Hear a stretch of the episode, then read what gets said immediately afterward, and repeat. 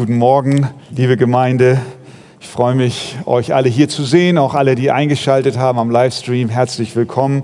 Ich bringe ganz herzliche, wirklich herzliche Grüße aus der Arche Stade. Am letzten Sonntag war ich dort und äh, ich muss gestehen, ich war lange nicht mehr da. Ähm, und äh, boah, also da müsst ihr mal hin. Äh, ich war wirklich überwältigt. Ich kann mich erinnern, als wir damals vor der Frage standen, ob wir dort eine Gemeindegründungsinitiative starten. Das heißt, die Geschwister, die sich dort damals versammelten, hatten sich ja an uns gewandt. Und als wir anfingen, da waren es dann also zwischenzeitlich zwölf, die sich versammelt haben. Und wenn du jetzt dorthin kommst, Arthur hatte vor seinem Urlaub noch eine Mail geschrieben, an zwei Sonntagen hintereinander. Nichts Besonderes, keine besondere Veranstaltung. 80 Menschen, die sich da versammeln.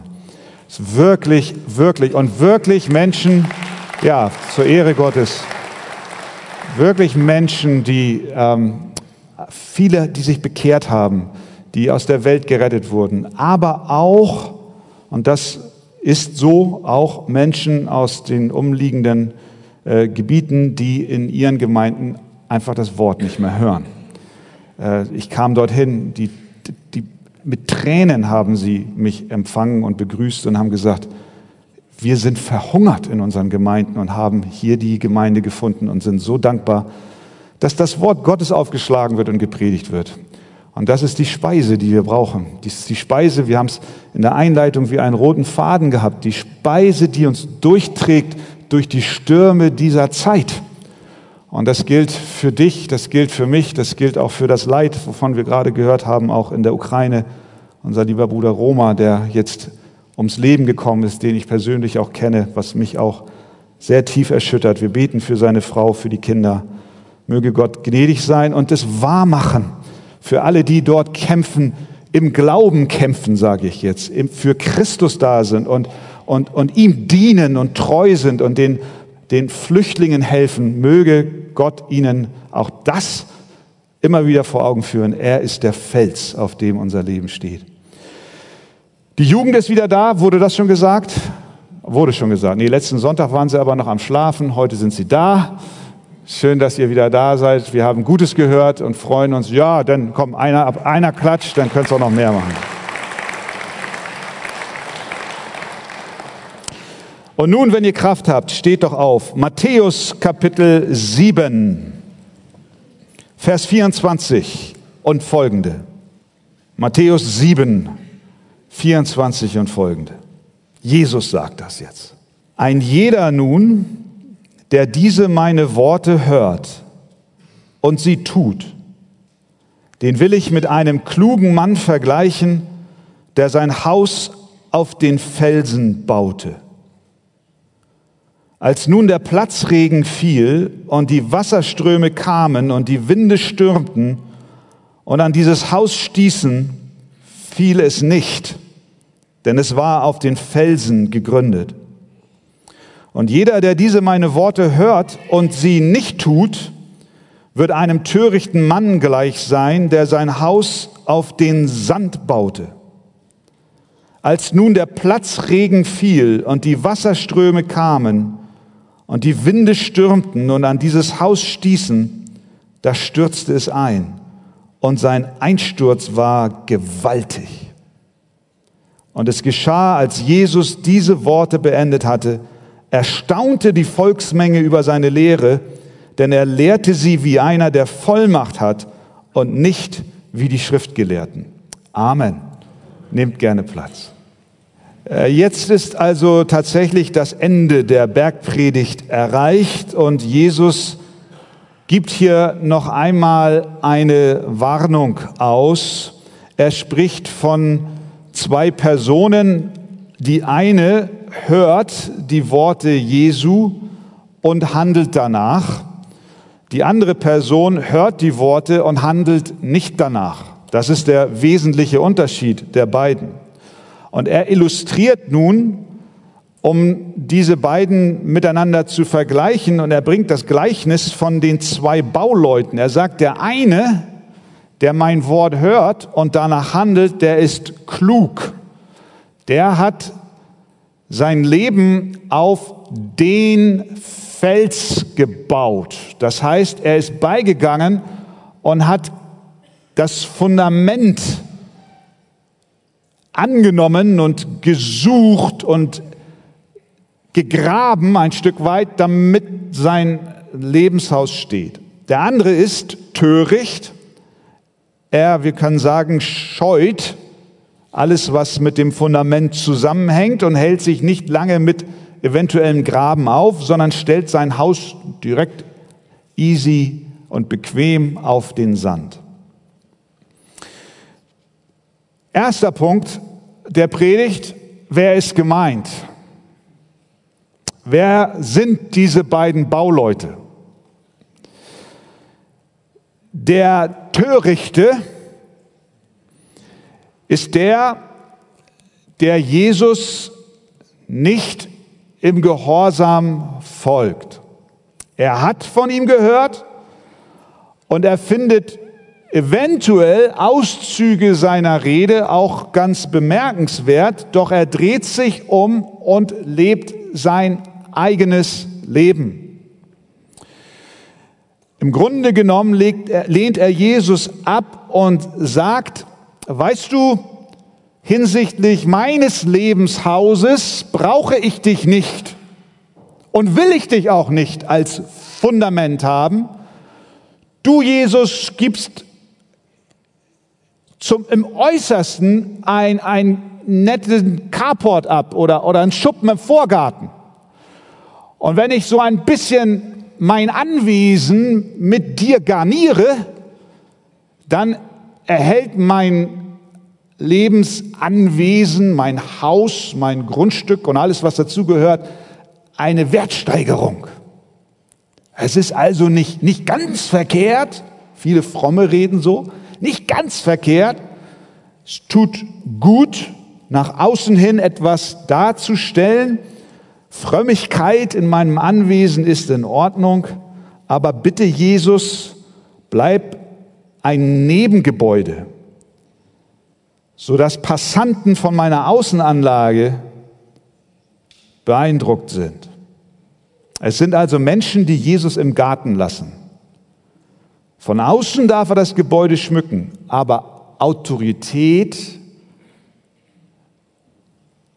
über ihr Leben räumen sie ihm nicht ein. Zu solchen sagt der Herr, gib acht.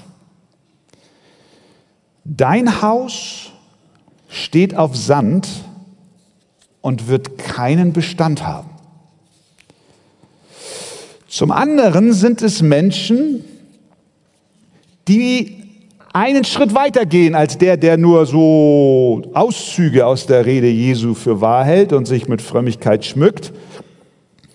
Es gibt auch solche, die Jesus nicht sichtbar aus ihrem Haus aussperren.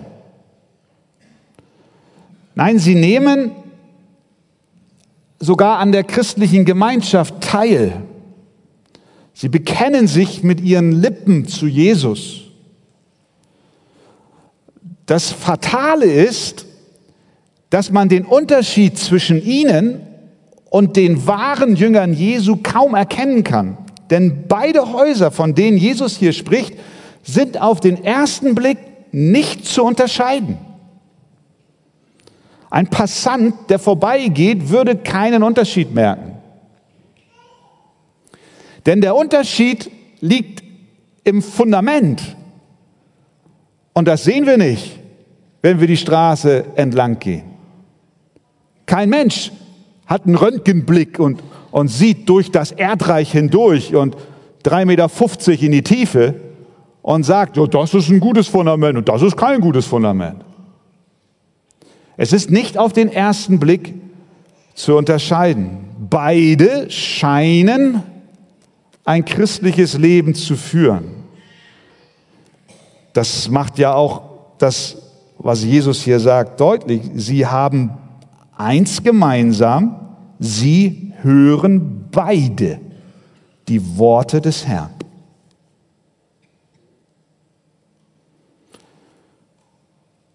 Vielleicht besuchen beide den Gottesdienst.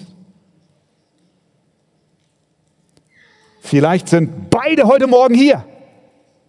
Stell dir das mal vor. Beide sind hier. Beide lesen in der Bibel. Beide gehen nachher in den Buchladen und kaufen ein frommes Buch.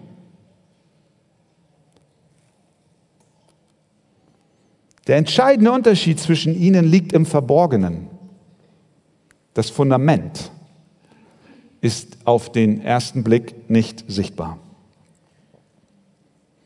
Und genauso wie bei dem schmalen und dem breiten Weg nicht die entscheidende Frage am Ende ist, wie bist du hierher gekommen, sondern durch welche Pforte bist du gegangen, so ist es hier die entscheidende Frage, nicht ob wir die Lehren Jesu hören, sondern ob wir auch danach handeln, ob wir tun, was er sagt. Erst ein Sturm wird offenbaren, auf welchem Grund unser Haus steht. Wenn der Regen auf das Dach prasselt, das Wasser die Grundfesten umspült und der Wind an die Wände drückt, wird sichtbar, worauf unser Leben gegründet ist. Also erstens, wer ist gemeint? Der Kluge ist der, der hört und handelt. Der Törichte ist der, der hört und nicht handelt. Und es kann auch jemand sein, der nur mitläuft. Zweitens. Kennzeichen eines wahren Jüngers. Das Kennzeichen eines wahren Jüngers. Jesus, Vers 24. Ein jeder nun, der diese meine Worte hört und sie tut, der ist ein kluger Mensch. Also nicht allein die hören, sondern die hören und handeln. Hören reicht nicht. Wir müssen hören, glauben und handeln. Das hat Jesus schon kurz vorher deutlich gemacht, Vers 21 des Kapitel 7. Nicht jeder, das habt ihr am letzten Sonntag gehabt, der zu mir sagt, Herr, Herr, wird in das Reich der Himmel eingehen, sondern wer den Willen meines Vaters im Himmel tut. Jesus warnt vor Lippenbekenntnis, ohne ein verändertes Herz zu haben. Wenn aber die Gnade Gottes unser Leben ergreift, dann verändert sie nicht nur unsere Lippen, unser Reden, sondern unser Herz. Dann wird uns nicht nur vergeben, sondern Gott beginnt damit, uns in das Bild seines Sohnes zu verwandeln. Er möchte dir und mir nicht nur unsere Sünden vergeben, sondern uns verändern. Wir sollen heilig sein und gerecht werden. Er möchte, dass wir in einer lebendigen Beziehung zu ihm leben, dass wir ihn atmen, dass wir mit ihm sind, dass wir Gemeinschaft mit ihm haben. Mit anderen Worten sagt der Herr, es gibt viele, die meinen, sie seien meine Jünger, aber leben nicht in einer lebendigen Beziehung zu mir. Matthew Henry hat in seinem Kommentar Folgendes dazu gesagt. Es genügt nicht, Christi Worte zu hören und sie zu verstehen. Sie zu hören, sie sich zu merken, über sie zu sprechen, sie zu wiederholen und über sie nachzudenken. Wir müssen sie hören und tun. Tue dies, so wirst du leben. Amen. Amen.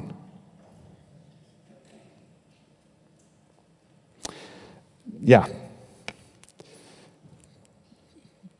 Diesen Gehorsam fordert Jesus nicht nur hier, Lass uns einen kurzen Augenblick über diesen Gedanken mal nachdenken. Das ist nicht die einzige Stelle, in der Jesus davon spricht, wir sollen tun. Wir sollen handeln. Er sagt zum Beispiel in Matthäus 12, Vers 50, denn wer den Willen meines Vaters im Himmel tut, der ist mir Bruder und Schwester und Mutter. Er sagt in Lukas 11, 28, glückselig, die das Wort Gottes hören und befolgen. Er sagt in Johannes 14, Vers 15, liebt ihr mich, so haltet meine Gebote. Er sagt, wer mich nicht liebt, der befolgt meine Worte nicht. Er sagt, ihr seid meine Freunde, wenn ihr tut, was immer ich euch gebiete. Ich glaube, klarer können wir es nicht ausdrücken. Ne? Das haben wir jetzt alle verstanden. Ja. Immer und immer wieder sagt er das. Und nicht nur Jesus sagt das, sondern die Apostel haben diese Lehre Christi verinnerlicht und in ihre Briefe einfließen lassen. Die haben ja nicht was Neues erfunden. Sie haben nur das gesagt, was Jesus gesagt hat. 1. Johannes 1, Vers 6. Wenn wir sagen, dass wir Gemeinschaft mit ihm haben und doch in der Finsternis wandeln, so lügen wir und tun nicht die Wahrheit. Wer sagt, ich habe ihn erkannt und hält doch seine Gebote nicht, der ist ein Lügner. Und in einem solchen ist die Wahrheit nicht. 1. Johannes 2, Vers 3. Und daran erkennen wir, dass wir ihn erkannt haben, wenn wir seine Gebote halten. 1. Johannes 5, Vers 3. Denn das ist die Liebe zu Gott, dass wir seine Gebote halten. Und seine Gebote sind nicht schwer. Jakobus 2, Vers 17. So ist es auch mit dem Glauben. Wenn er keine Werke hat, so ist er an und für sich tot. Also,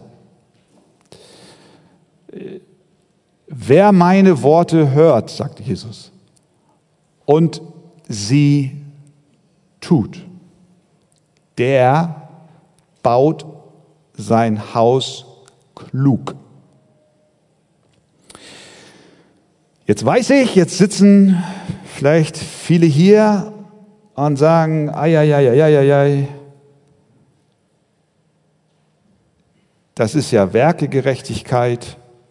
Das heißt ja, ich muss einen Gehorsamsstandard erreichen, damit ich bestehe.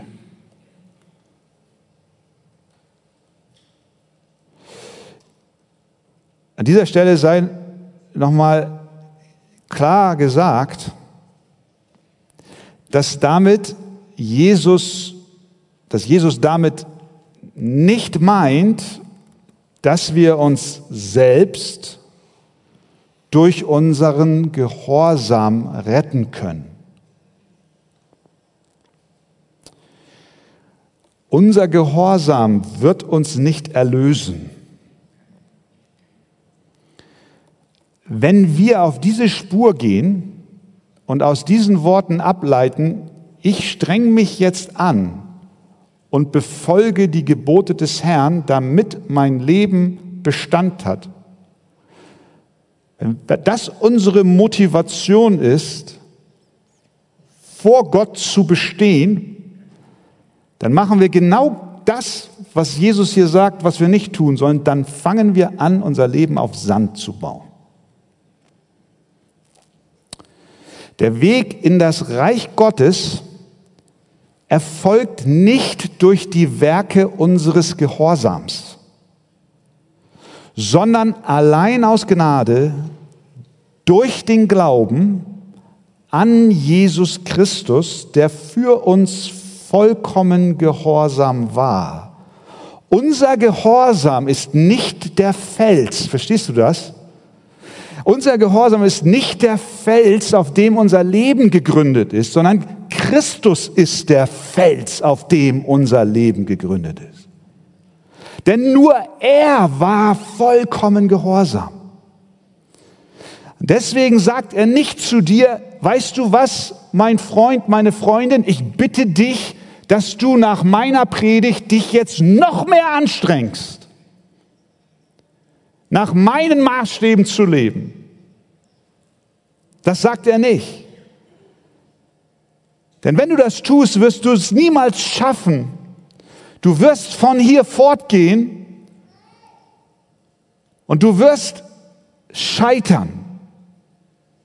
Schauen, schauen wir uns, äh, führen wir uns in Erinnerung, was für Maßstäbe Jesus in diesen Worten in seiner Bergpredigt gesetzt hat. Ich, ich gehe jetzt nicht die ganze Bergpredigt durch, nur Stichwort halt, äh, nur Stichwort halt. Versöhnung. Du sollst versöhnungsbereit sein. Er hat über die sexuelle Reinheit gesprochen. Wer eine Frau ansieht und ihrer begehrt, hat schon mit ihr die Ehe gebrochen. Liebe zu den Feinden. Er sprach über das Spenden. Er sprach über das Beten, über das Fasten, über das unnütze Sorgen. Er sprach über das, das Richten, dass wir den Splitter in dem Auge des anderen sehen, während wir den Balken sehen. Wer kann Gehorsam entsprechend so leben, dass er all das hält? Das können wir nicht. Es wäre, als wenn du dein Leben auf Sand baust. Und ist es nicht so? Und jetzt sage ich mal ganz bewusst, lieber Bruder, liebe Schwester, der, die du jetzt in Zweifel kommst über deinen eigenen Weg mit Jesus, hast du es nicht genauso wie ich es oft erlebt, an dem Punkt zu sein, zu glauben, letzte Woche war ganz gut.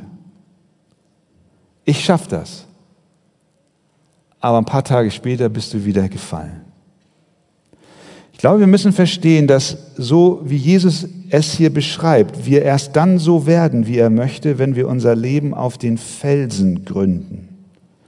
Und der Fels ist niemand anders als Jesus selbst. Ja, er verlangt und erwartet Gehorsam aber nicht als Voraussetzung, um Rettung zu erfahren, sondern als Folge des Vertrauens auf seinen Gehorsam.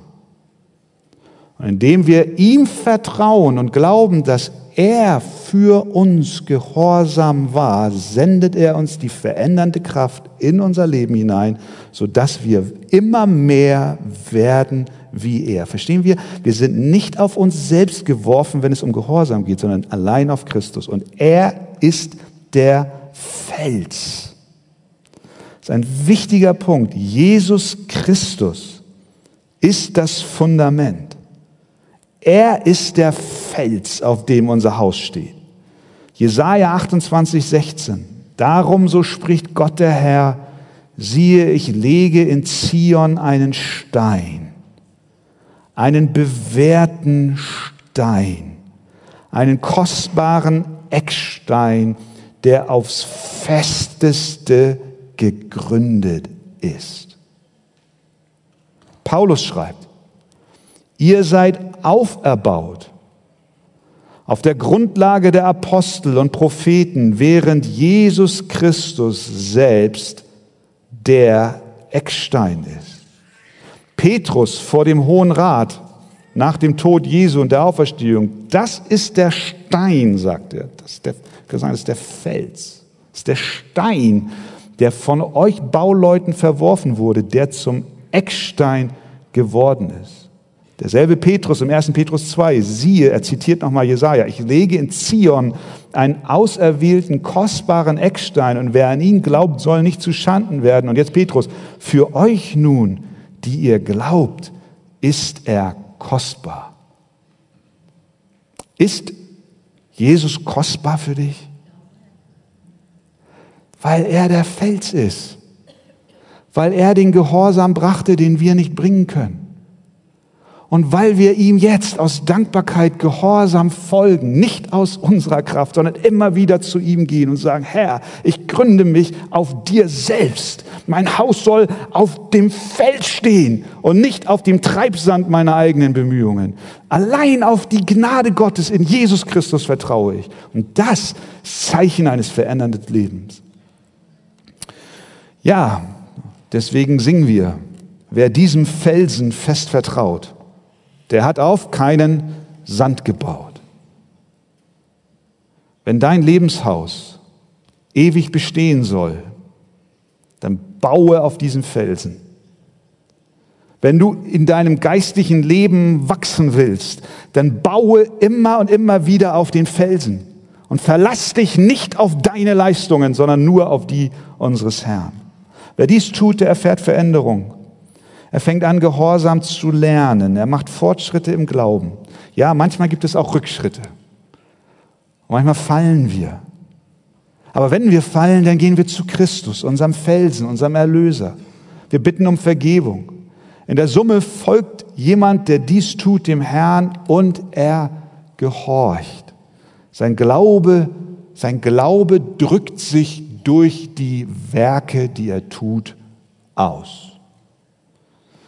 Er kennt mehr und mehr seine Gedanken und Sehnsüchte, er lernt mehr und mehr seine Gedanken und Sehnsüchte unter die gute Autorität Jesu zu stellen. Er weiß, dass er nur bei Christus wahres Glück und tiefe Zufriedenheit findet. Er weiß, dass sein Gehorsam ihn nicht rettet, denn nur Jesu Leben und Sterben für uns bringt uns Erlösung. Und in diesem Heiligungsprozess, in dem wir uns alle, die wir Christus vertrauen, befinden, sind wir nicht auf gleicher Stufe. Der eine ist schon ein bisschen weiter als der andere. Und du kennst vielleicht genauso wie ich Christen, von denen du allein schon in ihrer Nähe spürst, dass sie eine intensive Gemeinschaft mit Jesus haben, ohne dass sie darüber große Worte verlieren. Man spürt ihnen ihre tägliche Verbindung zu Jesus ab, ohne dass sie es vor sich her posaunen. Ihr Leben ist fest verankert auf dem Fels Jesus Christus. Und das ist, was unser Herr möchte. Er möchte uns Freude, er möchte uns Ruhe, Sicherheit und Geborgenheit in ihm schenken. Die Frage also ganz schlicht heute Morgen, die der Herr uns äh, stellt. Hast du so eine lebendige Beziehung zu Jesus? Hat er dein Leben so verändert? Baust du auf dieser Weise, diese Weise auf ihn? Drittens, ein Haus, das besteht.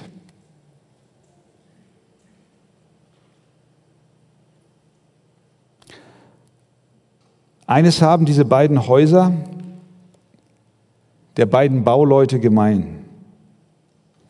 Inmitten dieses Textes sagt Jesus einen bemerkenswerten Satz, der bei beiden Gebäuden der gleiche ist. Vers 25 und Vers 27. Als nun der Platzregen fiel und die Wasserströme kamen, und die Winde stürmten und an dieses Haus stießen.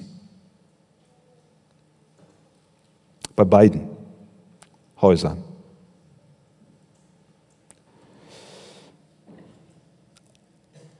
Auch der, der auf Christus vertraut, gerät in Unwetter.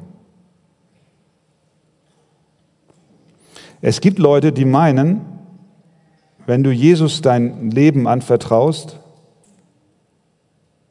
dann wirst du keine Sorgen mehr haben. Es gibt sogar ganze Kirchenbewegungen, die sowas predigen. Wohlstand wirst du haben. Du wirst auch niemals krank sein.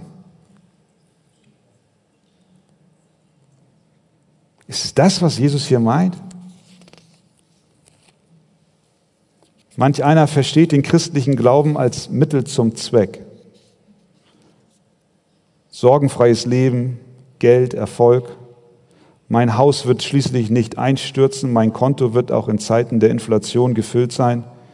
Gesundheit ist mir verheißen, selbst wenn um mich herum Menschen krank werden. Dem ist nicht so. Viele Menschen sehr viele Menschen haben ihr Geschäft auf, die, auf den Prinzipien der Heiligen Schrift gebaut. und sind doch bankrott gegangen. Viele Menschen haben ihr Leben als aufrichtiger Christ gelebt und sind doch schwer erkrankt. Rein äußerlich schien es, als wäre ihr Lebenshaus zusammengebrochen. Aber es ist nicht zusammengebrochen. Erleben Christen auch Bedrängnis? Natürlich. Natürlich. Sterben Christen? Ja. Will Jesus sagen, dass alle, die nicht auf den Felsen bauen, im Leben scheitern werden? Sind alle Ungläubigen arm? Nein. Sind alle Ungläubigen krank? Nein. Was wir hier lernen ist, die Prüfung erfolgt für beide. Für den, der Christus folgt und gehorcht und auch für den, der ihn nicht gehorcht.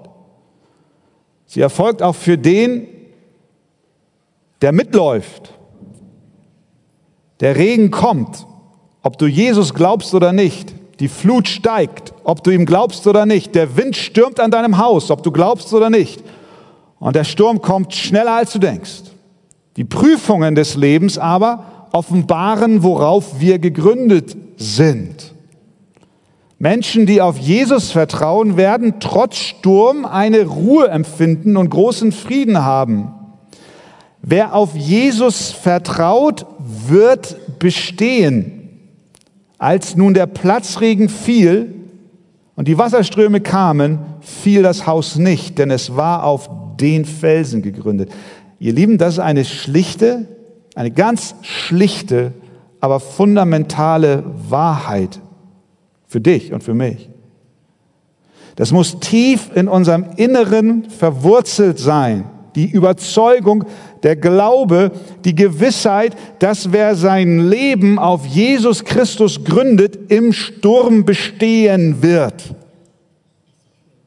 Er wird stehen bleiben, wenn Anfechtungen und Turbulenzen unser Leben überrennen.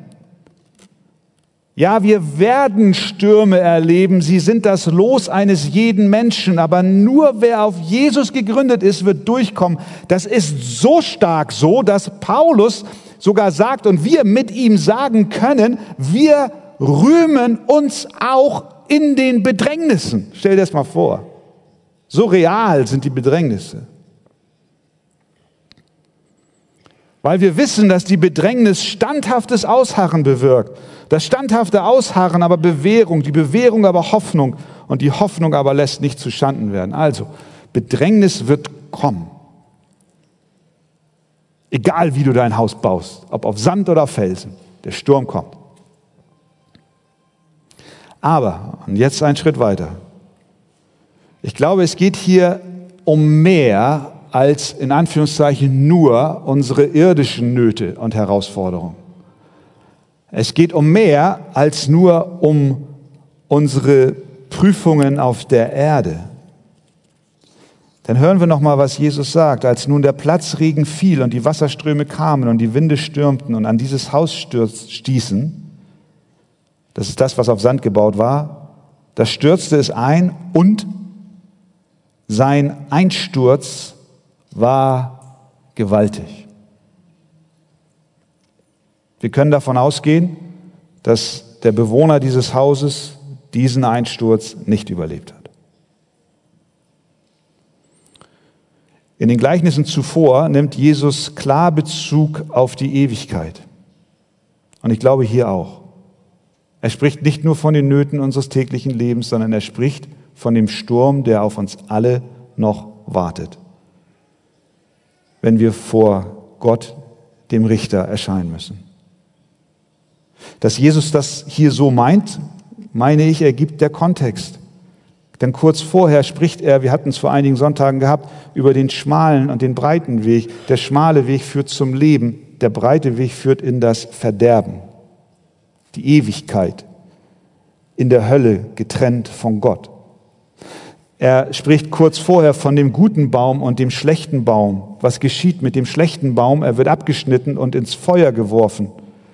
Um keinen Zweifel zu lassen, was er meint, sagt Jesus, viele werden an mir an dem Tag sagen, Herr, Herr. Und er wird dann sagen, ich kenne euch nicht. Hier spricht er von der ewigen Verdammnis, in die es hineinsteuert, wer Jesus Christus nicht in seinem Herzen hat. Es geht also unserem Herrn hier jetzt auch bei der Frage des Sturmes, der an dem Haus rüttelt, nicht nur allein um unsere irdischen Nöte, sondern um den großen Sturm, in den wir alle noch hinein müssen. Es ist der Tag des Gerichts, an dem jeder vor dem lebendigen Gott stehen wird. Wenn der heilige Gott seinen Zorn gegen die Sünde und den Sünder richtet. Niemand wird auf sich selbst gestellt an diesem Gerichtstag standhalten können. Wer auf Sand gebaut hat, wird einen gewaltigen Einsturz erleben. Es geht also hier wirklich um deine Zukunft in der Ewigkeit. Es wird der Tag kommen, an dem die Flut steigen und der Wind wehen wird. Und die Grundfeste deines Hauses werden erschüttert. Wir werden vor dem lebendigen Gott erscheinen müssen. Wenn du Zeit deines Lebens Jesus Christus als den Felsen vertraust, der für dich den Gehorsam lebte, den du nicht bringen kannst, und der für deine Schuld am Kreuz bezahlt hat, dann wird dein Haus im Gericht bestehen. Nicht, weil du so stark bist, nicht, weil du so furchtbar gehorsam warst, sondern weil schlicht und einfach dein Leben auf dem Fels steht. Das ist alles. Ist das nicht schön? Wir brauchen nichts außer ein Fels. Unsere Werke sind alle weggeweht, weggeweht vom, vom, vom Wind der Gerechtigkeit Gottes. Alles nichts. Aber der Fels bleibt stehen. Warum kann der Fels stehen? Wenn Gottes heiliger Zorn auf Sünder und Sünde trifft? Warum ist der Fels so stark? Wer garantiert mir, dass Christus der Fels so fest ist? Könnte es nicht sein, dass der Tag so schrecklich ist, dass auch dieser Fels anfängt zu beben?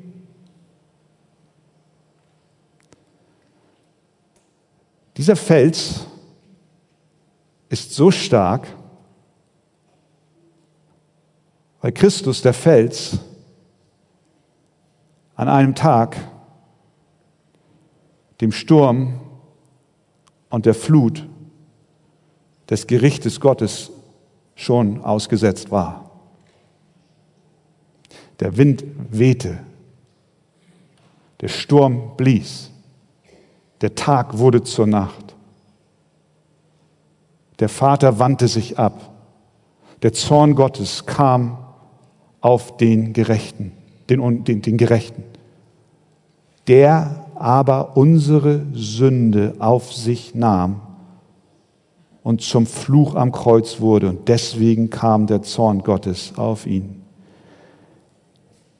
Der Sturm des Gerichtes rüttelte und schüttelte an seinem Haus. Er war, wir können sagen, im Auge des Tornados. Der Tsunami des Gerichtes Gottes brach über ihn hinein auf Golgatha. Er hing dort und er ließ die Gewalten über sich ergehen. Er wurde gerichtet und zerschlagen. Die Strafe lag auf ihm, auf dass wir Vergebung unserer Sünden haben. Warum wird der Fels Christus beim jüngsten Gericht bestehen? Weil er schon den Zorn Gottes hinweggetan hat. Amen. weil er das Werk schon vollendet hat, vollbracht hat. Für dich und für mich. Deswegen kannst du ihm vertrauen. Du kannst sicher sein, mein Haus wird stehen, weil Jesus steht. Mein Haus wird nicht fallen, weil Jesus nicht fällt.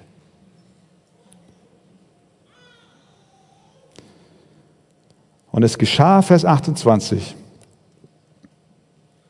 als Jesus diese Worte beendet hatte, erstaunte die Volksmenge über seine Lehre. Denn er lehrte sie, wie einer, der Vollmacht hat und nicht wie die Schriftgelehrten. Ich weiß nicht. Erstaunen, was ist das? Reicht das? Eigentlich ist es traurig, dass hier nicht steht, und sie taten Buße, kehrten um, glaubten an Christus, ihrem Fels. Sie waren erstaunt. Ja, erstaunt, weil er Vollmacht hat. Wunderbar. Aber die Frage ist, was machen sie? Was machst du? Was mache ich mit diesen herausfordernden Worten Jesu? Bist du lediglich erstaunt? Oder sagst du, nein, ich will ganze Sache machen. Gründe dein Haus auf dem Fundament Christus. Wie machst du das? Bekenne ihm deine Schuld. Bitte um Vergebung. Er wird sie dir gewähren und du wirst leben in Ewigkeit. Amen.